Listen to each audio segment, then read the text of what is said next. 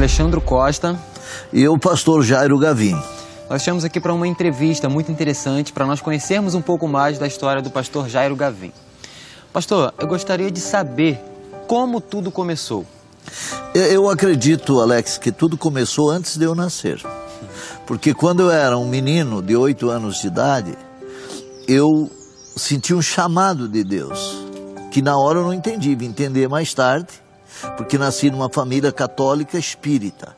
Mas na casa dos meus pais, na época das missões da Igreja Católica, os padres ficavam hospedados. Muitas vezes cinco, seis, até oito padres capuchinhos. E, então eu tive uma influência espiritual e senti um, fui tomado de um amor tão grande. Fiquei três dias envolto nesse amor que eu disse para o meu pai, com oito anos de idade apenas, disse, pai, eu quero ser padre. E o meu pai me colocou no colo, sentado na perna esquerda, eu não esqueço, isso marcou a minha vida. E ele perguntou, meu filho, por que você quer ser padre? E a minha resposta foi, eu quero dedicar a vida para ajudar as pessoas. Então, mais tarde, entrei no seminário, estudei, um, creio que, quatro anos. Saí do seminário, andei por muitos caminhos, mas eu posso afirmar para você, Alex, que nesse tempo todo, eu percebi que Jesus estava no meu encalço. Legal. Há, há um caso que eu estou lembrando agora. Sim. Eu era um jovem, ainda saindo da adolescência para a juventude. E eu estava numa cidade perto de Goiânia, vindo do Triângulo Mineiro, chamada Cachoeirinha. Eu fui lá pra, na Piracema, tinha uma usina, uma barreira num pequeno rio, e os peixes vinham e ficavam ali. E da ponte você olhava sobre o rio e era só peixe, milhares e milhares de peixes. Então era uma coisa que atraía muita gente. E eu estava lá, eu não era de lá, eu era aqui do sul. E aconteceu que na, na, na rodovia, era bem cedo, um homem ficou louco, endemoniado. Hoje eu sei que ele estava endemoniado, na época eu não entendia muito. E ele ficava no meio da pista dizendo que era um guarda, uh, um policial rodoviário, desculpe, Sim. atacando os carros e pro, quase provocou vários acidentes. Então chegou o irmão dele com mais cinco, seis homens bem fortes, porque ele também era um homem forte, e tiraram ele da pista e jogaram ele na grama, e aqueles homens, oito homens tentando segurar ele na grama, no chão, para dominar ele.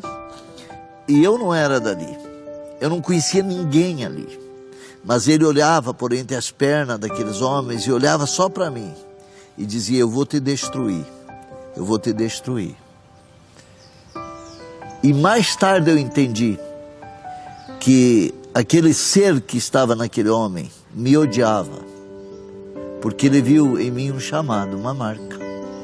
Isso é bem interessante. Né? Sim, e, e dali por diante, é, é, o que mais aconteceu no ministério do Senhor que veio conduzindo o senhor ao nível que o senhor está hoje? Não, eu, eu, eu saí dali, fui para o Triângulo Mineiro. Num domingo de manhã, os jovens estavam fazendo uma reunião, um culto ao ar livre, que eu não entendia nada. E eu senti um toque de Deus vir para minha casa. Meu pai lutou o, o, seis meses para me levar na igreja.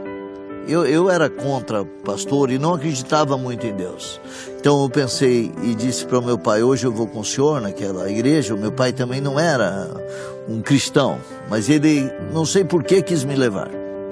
Sentei no último banco próximo à porta de saída, porque eu, eu, eu planejei assim: terminou essa reunião, eu saio e não volto mais. O pastor terminou a reunião, deveria ter umas 500, 600 pessoas no culto. Ele rapidamente desceu, abriu o caminho entre a multidão, chegou para mim, bateu no meu ombro e olhou nos meus olhos e disse: Moço, você vai ser um pastor. E eu fiquei chocado com aquilo, mas por dentro eu ri e pensei: nunca mais eu volto aqui. Fui para casa e mais tarde eu soube que a esposa do pastor desafiou 23 jovens para fazer uma campanha de oração e eles iriam orar das seis às sete da manhã no templo para Jesus me salvar. E começaram, né? Orando, orando. Nesse tempo da oração, é claro que isso tudo eu vim saber depois.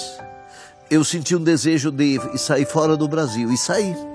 Fui para a Argentina, fui para o Paraguai, andei por muitos lugares.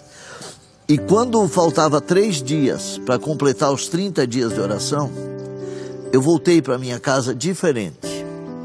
Eu estava com o meu coração triste, porque a tristeza, segundo Deus, opera arrependimento. E eu não queria mais o mundo, eu não tinha mais prazer naquilo que tudo que acontecia. E eu pensava, e se eu seguir aquele caminho? Porque eu não conhecia os termos, Alex, de conversão, o, o termo, a palavra redenção. Eu não sabia se, o, o, que era se converter, eu não sabia nem o significado de aleluia, glória a Deus, isso não existia no meu vocabulário. Eu nunca tinha ouvido, porque foi nos anos 70, 73, 74. Então, quando completou amanhã de 30 dias de oração, uma noite eu estava na reunião. E o pastor ministrou Lucas 19, 10. O filho do homem veio buscar e salvar o que se havia perdido. E eu pensei, eu sou perdido. Ele veio me buscar. E, e aí aconteceu uma coisa interessante, porque enquanto, antes, até antes de iniciar o culto, os jovens que estavam na frente, e eu me sentei na último banco atrás, era uma, um templo muito modesto, aqueles bancos simples de madeira. Eles olhavam para mim antes de iniciar a reunião e diziam glória a Deus, aleluia. E eu olhava para trás, eu olhava para o lado, digo, o que está acontecendo errado? O que, que é isso? E eu e mais tarde eu vim saber que era uma alegria deles verem a resposta de Deus das orações. Por isso que eu digo, a oração tem poder. Jesus orou, ele foi o modelo de oração. E todo homem de Deus precisa trilhar esse caminho de oração. Então o senhor pode afirmar que, que daquele momento em diante, a oração causou um impacto na vida do senhor? Muito. E o senhor dali para frente, como passou a ver a, a, oração em si? Não, ali eu fiz a minha primeira oração, Alex. Sim. Porque eu não sabia falar com Deus, mas eu fiz uma oração em pensamento. E essa oração marcou a minha vida porque ela foi simples. E eu também tinha vergonha das pessoas, eu não sabia falar com Deus. Então eu fiz a oração em pensamento assim: Jesus, eu reconheço os meus pecados, tantos erros que eu cometi. E o Senhor me per... Eh, eu quero que o Senhor me perdoe porque eu, eu não sei falar contigo, eu nunca falei contigo. Mas se o Senhor me perdoar e se o Senhor me ajudar, eu vou seguir esse caminho. Sim. Essa foi minha primeira oração. E imediatamente eu senti que algo saiu de mim. E veio uma paz, eu comecei a chorar. Nossa. Foi uma coisa assim impactante. Eu comecei a chorar e eu sabia que nunca mais a, a minha vida seria a mesma. Eu fui para frente. Aquele dia o pastor teve dificuldade para encerrar o culto. Eles não conseguiam encerrar o culto.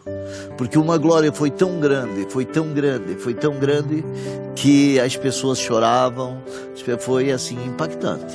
E, dali, e aí começou a minha vida com Deus. E dali por diante, é, é, o que passou a ser diferente depois desse encontro?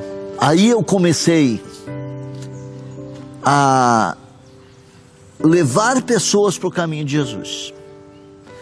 Eh, note, Alex, que naquela época, nos anos 70, entre 70 e 80, não havia uma estratégia, não havia um. Sabe, foi uma coisa do espírito mesmo. Eu comecei a orar todos os dias, e a minha média era duas horas de oração por dia, e eu saía nas ruas para falar de Jesus para as pessoas. Mas eu não tinha Bíblia. Porque na minha cidade não existia Bíblia, eu demorou-se um ano para eu comprar uma Bíblia.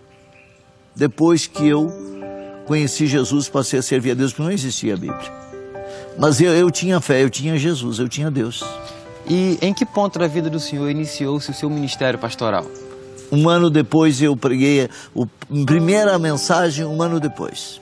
Um ano depois? É, porque eu, na época, eu não, depois eu fiz teologia que eu acho é, que eu não uso muito, né?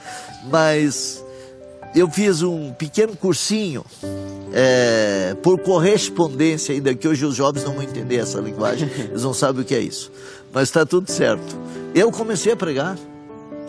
E eu lembro da primeira ministração, eu lembro da segunda, foi um impacto.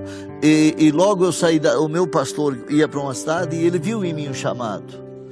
E, e, e na verdade, ele viu o chamado porque nós estávamos orando no sábado. É, é, vale a pena eu frisar isso, Alex. Sim. Que todo sábado à noite eu tinha um grupo de jovens, daqueles que oraram por mim, nós íamos para um, um lugar de oração. E nós orávamos até amanhecer o dia de domingo. Nós passávamos a noite toda em oração no sábado. Orava uma hora, descansava, lia, orava, mas quando o sol estava um filetinho no horizonte, a gente vinha para casa. Foi aí que começou realmente o meu ministério. Aí o meu pastor me convidou para sair com ele. Ele foi para uma cidade, não assumiu a igreja e eu fiquei sozinho. Aí eu fui para uma outra cidade porque eu não quis voltar. E o pastor da, da cidade, no mês de agosto, ele disse para mim assim: Jairo, você assume os jovens da igreja, você lidera os jovens, tinha 12 jovens. Eu disse: assumo. E assumi aqueles jovens como líder deles. Isso era no mês de agosto. Terminamos o ano com 139 jovens batizados. Aí já foi uma revolução. Porque eu, eu, eu tinha intimidade com Deus, de discernir e tal. É, são longas histórias, né, meu amigo? É, longas histórias de oração, de busca. Nessa experiência, deixa eu falar aqui, Alex. Eu resolvi orar e jejumar quatro dias. Eu não aconselho ninguém fazer isto. Você tem que ter certeza do que vai fazer, se preparar. Eu me preparei é, com uma, uma boa alimentação, legumes, verduras e tal, e entrei no jejum. No terceiro, a partir do terceiro dia para o quarto, eu tomei um pouquinho de água. E, e, começou a acontecer algo. A partir da segunda noite, do segundo dia de jejum, quando eu ia dormir, a unção, o poder de Deus me envolvia e eu acordava pelo poder de Deus. Foi algo bem sobrenatural. E eu entreguei o jejum da noite do, do de sexta para o sábado. Eu, eu fui para a igreja, eu pensei assim: é, eu vou passar essa sexta-feira em oração no templo à noite. E falei com o, o pastor local e fui para a oração. Era quatro da manhã eu estava orando em, sobre no tablado assim no palco, no altar. E eu tinha uma noção do que acontecia no mundo espiritual, quatro quadros ao redor de onde eu estava. E eu não sei quantas pessoas irão acreditar no que eu vou falar, mas eu percebi que vinha um ser caminhando, tipo um homem, na calçada, quatro da manhã, rumo ao local que eu estava. E aquele ser era um demônio, obviamente. Ele veio, ele chegou na porta do templo, ele abriu literalmente a porta do templo e derrubou 13 bancos. E eu pensei comigo, eu vou esperar ele chegar mais perto. E eu estava de joelho. E quando ele chegou no primeiro degrau para subir no altar, eu, eu de joelho mesmo eu me voltei e dei uma ordem para ele. Eu disse: demônio do inferno, vá para o abismo. E foi como se abrisse um buraco embaixo dele. E eu vi um grito de desespero e aquilo sumiu. Isso amanheceu sábado.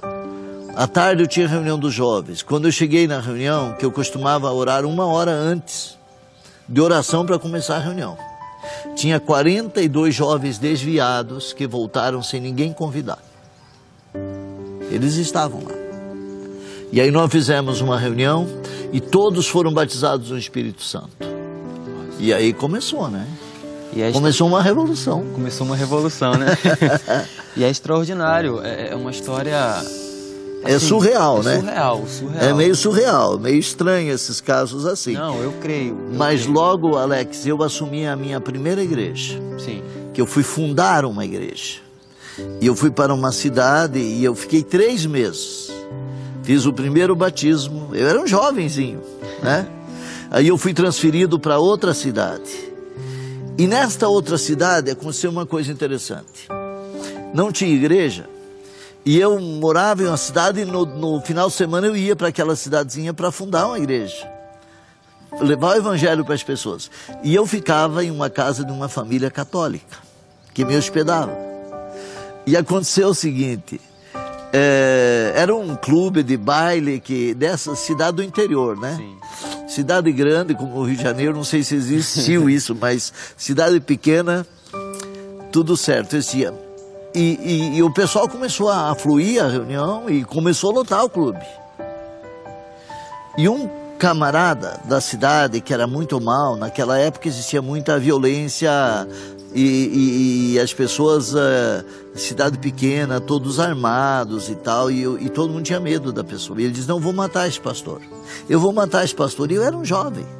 Então a pessoa que me ajudava na porta, que era o diácono, o, o introdutor da reunião, ele era um homem católico, não tinha ninguém na igreja. E ele, ele ficou com medo, ele disse, pastor, aquele homem vai lhe matar, o senhor tem que ver e tal. E eu disse, não, deixa ele com Deus. No outro domingo, uh, o clube estava lotado e eu chamei as pessoas para fazer oração, porque sempre acompanharam os milagres no meu ministério, Alex. Curas, coisas assim extraordinárias que Jesus sempre fez. E se sempre vai fazer porque ele está vivo, obviamente. Eu não curo ninguém, eu, eu, o meu único papel é ser um vaso onde o Espírito Santo habita. Eu acho que esse é, é, é o, todo cristão é, é, isso mesmo, é o templo do Espírito Santo. E, e, eu comecei a fazer oração daquele povo do lado de lá, e eu não sabia que o homem estava ali para me matar. Ele tinha uma faca e um revólver. E quando eu estava perto dele, uns dois metros, ele caiu, endemoniado. E o meu auxiliar desarmou ele. E ele entregou a vida para Jesus e depois eu batizei ele. Nossa. Mas é, é, deixa eu contar para você, compartilhar. Eu acho que isso é uma coisa impressionante que não pode ser esquecida, porque eu vivenciei isso.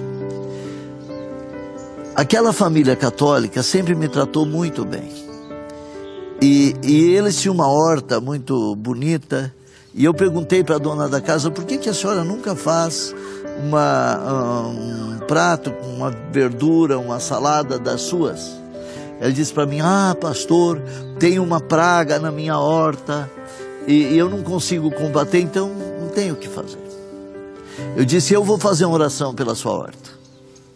E, do, e a outra vez que eu vir, a semana que vem, a senhora vai fazer a, a, comida que a senhora quiser e eu vou fazer um pedido para a senhora. A senhora pode fazer uma galinha caipira e salada, um arroz e tal.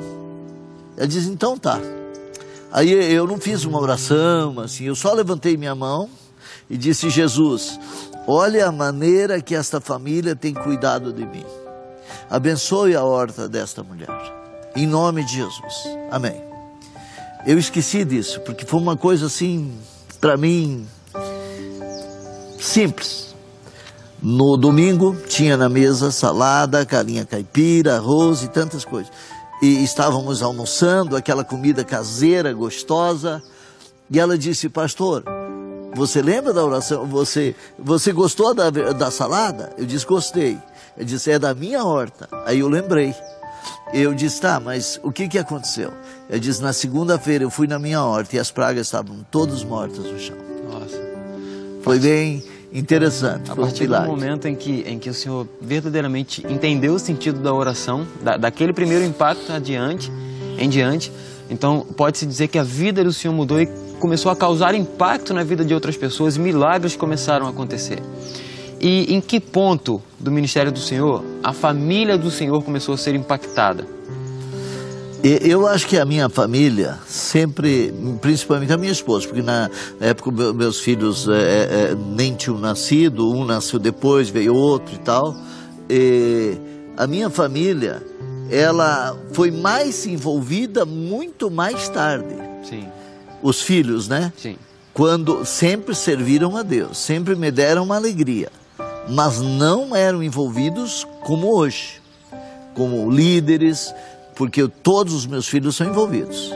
É, é um é pastor, a outra é pastora, e a de 14 anos é líder de célula, é ministra no louvor, então toda a família, meu genro pastor, a minha nora pastora, toda a família é uma família sacerdotal.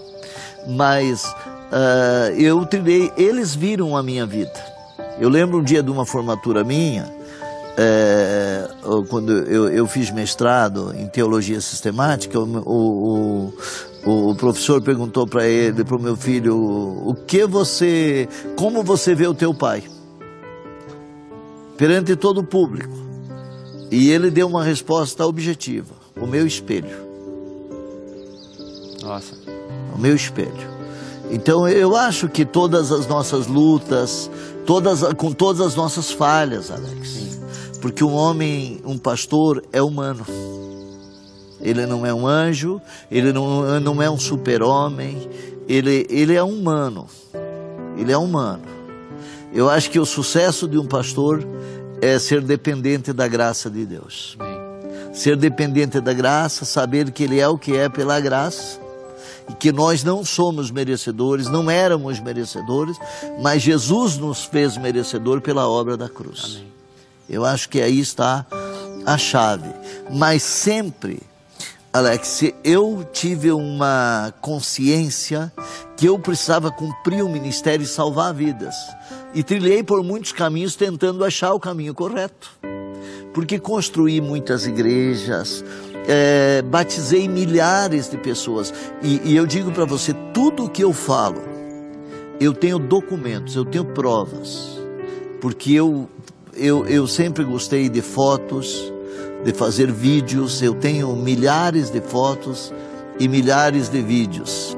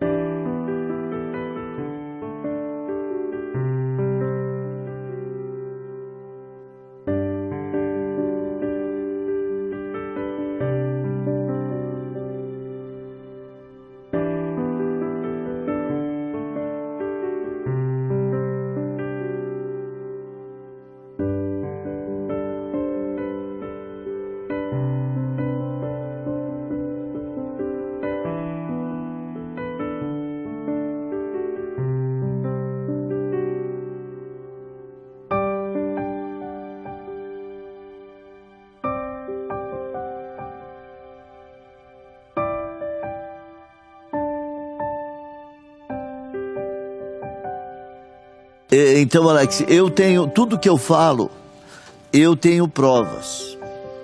É, foram muitas as experiências, então eu usei muitos métodos durante essas décadas de ministério, porque sou pastor, eu comecei em 77, 78, quer dizer, já vai para 42 anos, né? Sim. E, então usei muitas estratégias, muitos métodos, e uma coisa que eu descobri que que o evangelho ele é regional. Cada cultura, cada povo tem uma linguagem. E um pastor precisa descobrir a cultura e a linguagem e aplicar o evangelho que não muda, a essência do evangelho não muda. Mas ele tem que aplicar o evangelho de acordo ao local que ele está. Sim. Eu, eu preguei, ministrei quando era jovem entre os índios ministrei em campo aberto, em, em praça pública, eu preguei em tendas, ministrei em tendas, morei nove anos dentro de um trailer, de cidade em cidade, ministrando sem parar. Eu ministrei, que, claro, foi um, um erro, mas que eu fiz com uma alegria. 27 anos sem tirar férias, pregando sem parar. O último ano, quando eu viajava no trailer com a minha família, eu, quando eu parei, o meu filho pegou minha agenda e disse: Pai, eu vou ver quantas reuniões o senhor fez esse ano. No ano. 342 reuniões. Cultos. No ano. Então eu trabalhei muito. E eu era um inconformado, Alex. Eu queria cumprir o propósito, porque eu conheci centenas e centenas e centenas de pastores pelo Brasil. E eu pensei, eu não quero morrer como um pastor de 100 pessoas, de 200, quando você olha para uma cidade toda e a cidade está sem rumo. E as pessoas estão buscando uma resposta e não conhecem a Deus. E em que momento o Senhor percebeu a necessidade de ter uma visão para alcançar a cidade do Senhor? Eu acho que tudo foi um, uma sequência porque eu também, Alex, sou um pensador. Sim. Eu sou um estudioso e eu sempre digo: nunca pare de pensar. Porque Deus não parou quando a Bíblia foi escrita. Deus continua pensando, Deus continua agindo. Então não pare de pensar. Porque o mundo muda a cada sete horas. E as estratégias mudam, o Evangelho não muda e Jesus não muda. Mas nesse tempo que eu buscava um caminho, eu comecei a estudar as estratégias. Estudei a história do cristianismo, estudei a biografia dos grandes uh, nomes da história através dos séculos, né, os heróis da fé, é, desde meu Deus, John Bunyan, Jerônimo Savonarola, aquela sequência toda, né? John Wesley, Charles Finney, Hudson Taylor, é, tantos lugares, visitei muitos lugares históricos, né, na Europa. Eu fiz questão de visitar certos templos, certos locais onde esses grandes homens viveram, onde eles passaram. E estudei estratégias também, de, em campo aberto, de grandes pregadores que pregaram o evangelismo em massa. E Estudei estratégia, por exemplo, a, o avivamento na Coreia. Né, os pequenos grupos. O meu discípulo amado, o a, a G7, G5. E fui estudando as grandes estratégias que foram usadas através dos séculos. E aí eu cheguei à seguinte conclusão. A número um é a que funciona. Que é o segredo é a fórmula para o crescimento explosivo. E aí foi uma quebra de paradigma, Alex, porque eu tinha, eu precisava, isso foi um processo, porque eu não tinha ninguém para me ensinar. Eu, eu estou numa região aqui no sul, né, na fronteira com a Argentina, e eu não estou num grande centro, como São Paulo, Rio, e esses grandes centros onde os pastores têm mais facilidade para se destacar. Porque eu também não me foquei na mídia, eu me foquei em, em criar uma base, em fazer um, uma, algo para Deus e sempre pensando em salvar vidas. O meu foco foi salvar vidas. Não tem outra linguagem, eu não posso dizer que eu me preocupei com, com mídia para qualquer coisa. Só que eu acho que chegou um tempo e eu entendi isso, que eu não, não, não posso morrer com tudo que Deus me deu através das décadas de dedicação, de ministério de experiência, de estudo, de busca e de conhecimento. Quando, quando essa visão surgiu para consolidar a cidade inteira, para construir algo de impacto nessa cidade, qual foi a reação das pessoas ao redor do Senhor? E qual foi a sua reação quando viu o, o, o espaço, o local? Como o senhor escolheu o local? Como isso aconteceu? Alex, na verdade aconteceu primeiro uma transição Sim. dentro de mim. Essa transição eu chamo de a mudança de mentalidade. Você não querer colocar remendo novo em roupa velha. Porque eu fiz isso muitas vezes. Eu tentava, bom, eu sou pastor aqui e pastor tem dificuldade de aprender. Porque o pastor sempre acha que ele sabe do ponto de vista dele. Mas eu aprendi que aquilo que eu não sei, você sabe, outros sabem, e a gente sempre está aprendendo, e tudo que nós sabemos é porque recebemos de alguém. O que a gente precisa estar aberto, é aberto para o que Deus tem para nós, para nos abençoar, porque quando Deus, quando o diabo quer nos destruir, ele usa pessoas. E quando Deus quer nos abençoar, ele usa pessoas. Então eu entendi isso. E houve uma transição na minha mente, porque eu sabia que eu tinha que ultrapassar uma linha. Eu tinha que sair da caixa. Eu tinha que quebrar um paradigma. Eu tinha que fazer diferente. Porque eu analisei a vida de Jesus. Jesus, ele fez diferente. Porque na época ele pensou assim, eu digo assim que Jesus disse para o pai, pai, agora estou aqui e vamos começar, eu vim para fazer uma obra e vamos começar pelos nossos. Eu vou para a igreja. E quiseram matar ele. Ele disse, pai, não deu certo. Então eu vou fazer diferente. Aí Jesus, Jesus foi para a rua, foi para as casas, foi para a praia e Jesus consolidou uma estratégia revolucionária que chegou até nós. Só que a igreja, através dos séculos, ela perdeu um pouco. Na verdade, perdeu um pouco, não, perdeu muito Sim. da essência. E essa transição houve comigo primeiro. Então, Alex, quando eu entendi o processo, que eu descobri a fórmula, eu precisei ter uma atitude. Sim. Ter um novo começo, é, implantar o processo e comecei pela oração. 33 dias de oração com um pequeno grupo, éramos em 33 pessoas realmente envolvidas e oramos 33 dias também, de oração dia e noite sem cessar. E numa dessas madrugadas, eu tive uma visão dentro de mim, uma visão no espírito, que eu iria construir um auditório e nós iríamos salvar muitas vidas, porque eu tinha a promessa de ter em dois anos o que eu não alcançaria em dez anos. E numa tarde caminhando, à tarde, seis da tarde, perto de casa, eu vi o local no monte, numa visão que dava de autoridade, um lugar de autoridade sobre a cidade, oito terrenos vagos eu subi e arranquei a placa que tinha ali vende-se, porque eu não tinha o dinheiro. Mas eu disse: Deus, aqui eu vou construir o auditório para salvar vidas. E o teu nome vai ser conhecido.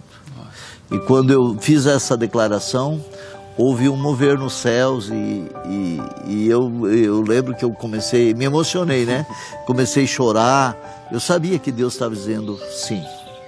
E aí eu, eu logo Uh, comprei o primeiro terreno, ganhei outros e começar, começamos a ter ideias para levantar fundos. E lendo uh, segundo Crônicas, onde o rei Salomão mandou uma carta para o rei Irão dizendo: Olha, você foi amigo do meu pai e os sidônios são os melhores em cortar madeira, trabalhar com madeira. Manda-me madeira e mande homens que trabalham com madeira para construir, porque eu vou construir um palácio para Deus e eu te pagarei. Então eu entendi que ele fez uma parceria com pessoas que não serviam o Deus verdadeiro, mas houve uma aliança pra, para a construção do templo. Então eu fui para a cidade e envolvi empresários. Deus me deu estratégias e nós temos uh, documentado documentado com nome, CPF, endereço de mais de 12.500 pessoas que foram envolvidas para construir o nosso auditório. E nós construímos um verdadeiro auditório, é auditório mesmo, com tratamento acústico é, para milhares de pessoas sentadas em um ano e oito meses, exatamente um ano e oito meses, porque eu tinha uma promessa de que eu teria, eu faria em dois anos o que eu não faria em dez. Em um ano e oito meses entramos no auditório. E como a cidade reagiu ao ver no alto do monte, num lugar de autoridade, um auditório desse porte que o senhor construiu? É, é, o que aconteceu na cidade nesse processo de construção? Não, o processo de construção foi o impacto, né? Porque as ruas eram fechadas quando vinham as peças, os pré-fabricados, mas houve também uma uma revolução no seguinte sentido, que tinha os prós e os contras. os que aplaudiam e os que ficavam contra.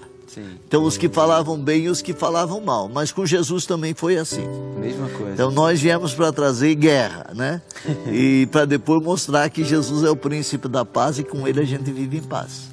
E, e nós consolidamos esse trabalho, consolidamos esse projeto, e em pouco tempo, né, nós, em 10 anos, nós tivemos um crescimento explosivo, fundamos 12 igrejas já, de pastores que eu formei, que começaram pequenininho, numa pequena reunião numa casa, se tornaram líderes, multiplicaram e se formaram e hoje são pastores, estão impactando outras cidades também. Nossa.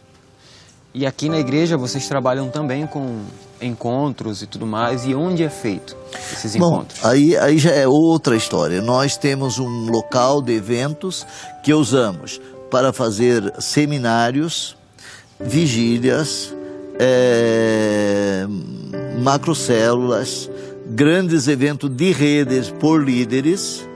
E nós temos um local, uma área de 69 mil e poucos metros quadrados, um auditório para mais de mil pessoas lá no, no interior, aqui próximo, é um refeitório para mil pessoas, dormitório para 500 pessoas, onde tem tudo para lazer, quadro de futebol suíço, vôlei de areia, futebol de areia, na beira de um lago, um lugar muito bonito, isolado, que foi também um milagre de Deus. Foi uma coisa assim impressionante. Nós temos toda essa estrutura. E eu atribuo isso, Alex, a essa fórmula do crescimento explosivo. Eu atribuo isso à fórmula do crescimento explosivo. Tantos anos, tanta experiência, tudo que o senhor passou, o senhor condensou isso em uma estratégia chamada Fórmula do Crescimento Explosivo e isso, de fato, é, é, lhe deu um resultado gigantesco. Causou uma revolução na cidade, né? Assim, eu tive o prazer de, de sair com o Senhor há poucos dias atrás e perceber que pessoas no shopping, nas ruas, conhecem o Senhor, conhecem a história da igreja.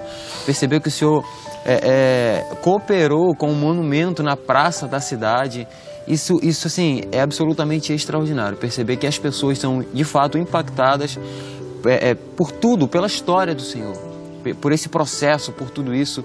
E assim, eu louvo a Deus, eu agradeço a Deus por essa é, é conversa, por essa, por poder expor isso às pessoas, levar isso até as pessoas, conhecer a grandeza de Deus através da vida de um homem revoltado, inconformado, por é. conta de uma decisão o Senhor impactou uma cidade e assim sucessivamente, continua impactando. É, Alex, eu, eu falei um dia para um pastor que veio aqui ministrar, aqui que vem alguns convidados de fora do Brasil, veio do Brasil, e um grande líder veio aqui e ele disse para mim, eu vim para te abençoar, mas quem está saindo daqui abençoado sou eu.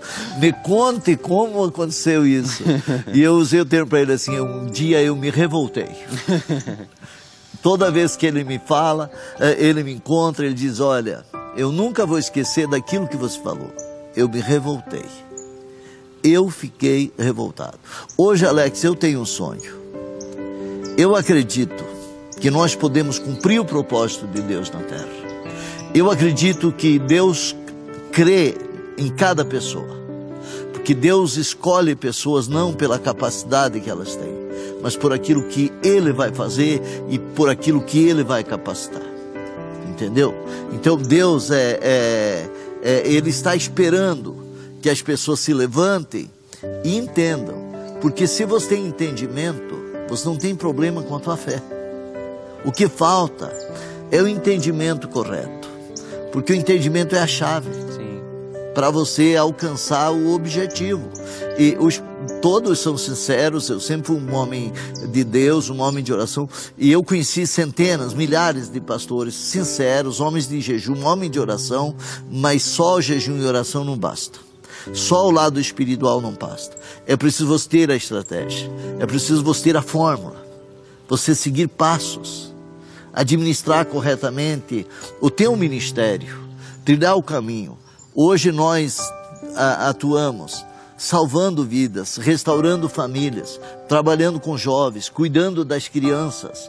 Então é, é, muito abrangente.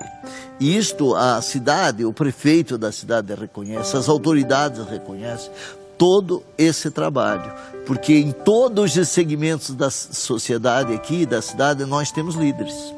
Todos desde as universidades, na polícia, na prefeitura, nos colégios, hum. é, em todos os locais nós temos líderes que estão influenciando. Então causou de fato uma revolução. Mas é uma revolução mesmo. Pode ter certeza que é um crescimento explosivo. Eu, eu quero compartilhar Sim. algo aqui, bem interessante. Um dia, uma senhora, eu cheguei no, no auditório antes de uma reunião, e, e, a senhora chegou para mim, uma senhorinha simples, e disse: Meu pastor, deixa eu te dar um abraço.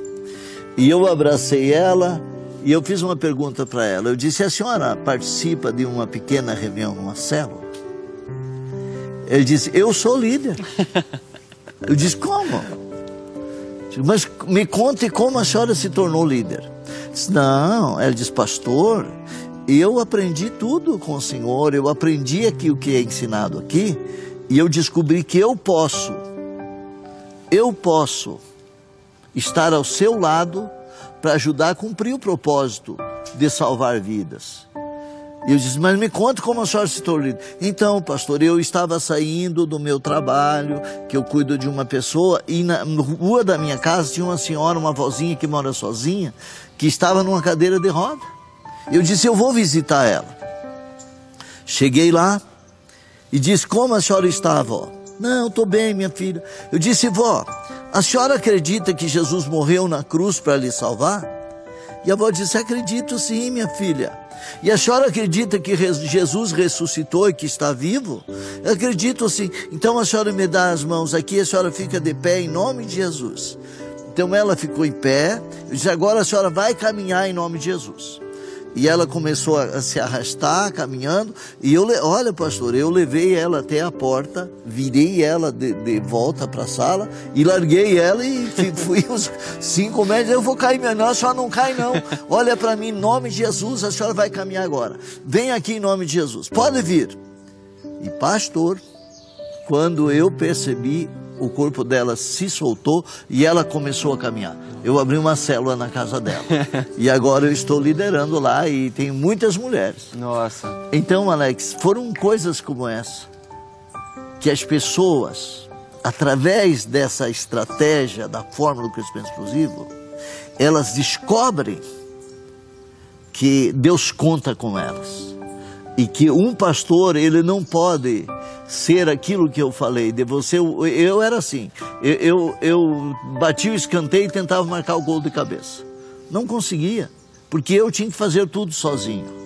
Hoje é diferente, hoje eu tenho um exército do meu lado, que está motivado, está feliz e um dia com certeza irão receber a recompensa. Legal. Isso aí. E a fórmula do crescimento explosivo, ela de fato dá certo. E a fórmula do crescimento explosivo, ela dá certo porque Jesus é o centro dela. Porque a fórmula ela funciona porque o Senhor entendeu que o Senhor nasceu no fogo da oração, como o Senhor disse. Então, é, é, é respeitar o processo, identificar os padrões desse processo. O Senhor daí criou a fórmula do crescimento explosivo, que pegou uma senhorinha que eu acredito que muitas pessoas nem não acreditariam que, que seria possível é, é, ela voltar a liderar ou ela assumir uma liderança. Ela não só começou a liderar, como ela começou a ser uma agente de milagres. Uma agente de milagres, uma geradora de provas. Sim. Mas o mais impressionante nesta fórmula, Alex, é que as pessoas mudam. Sim.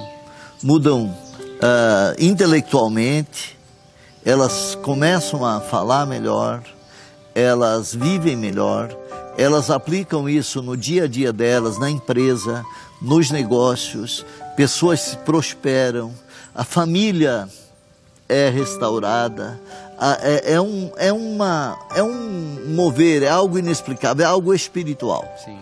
Que Deus está no meio. É um negócio de Deus. E nós vivemos isso, você é testemunha ocular dos fatos. Sim, sim com certeza. Nós vivemos isso. É, eu morei nove anos dentro de um trailer, hoje estamos aqui no pátio da minha casa. Né? E, e Deus prosperou a minha vida e prosperou a vida da igreja, pessoas que vieram doentes, pobres, falidos, hoje são empresários bem-sucedidos, porque eles, muitos deles disseram, pastor, eu aplico isto também no meu negócio, na minha vida, e isso tem causado uma revolução na minha própria vida. Então, pastor Jairo, que último recado o senhor deixaria para as pessoas que estão ouvindo, que estão assistindo essa, essa história incrível da vida do senhor? Alex, eu vou responder com um exemplo de algo que aconteceu na minha vida. Eu estava com uma pessoa e nós fomos comprar numa livraria, eu queria comprar alguns livros, e a pessoa olhou e disse: Poxa vida, esse livro é muito caro. Deveria ser uns 40, 50, 60 reais. E eu disse para ela: Você acha caro? Aqui está a vida da pessoa. Você paga 60 reais por décadas de dedicação, de estudo, de experiência e eu, eu poderia dizer o seguinte: que conhecer a fórmula do crescimento explosivo pode ser a bússola que vai dar o norte correto para o ministério de um líder, para o ministério de um pastor. Conhecer a, a fórmula do crescimento explosivo pode ser a salvação do ministério, porque eu conheci muitos pastores que desistiram porque nela está a minha vida, a minha biografia, nela está a minha história, nela está meu tempo, nela está horas e horas de oração, de estudo, tudo está aí, resumido, e eu espero servir, espero abençoar e espero que isso venha ajudar todos aqueles que entenderem essa grande oportunidade e decidirem a viver um novo tempo.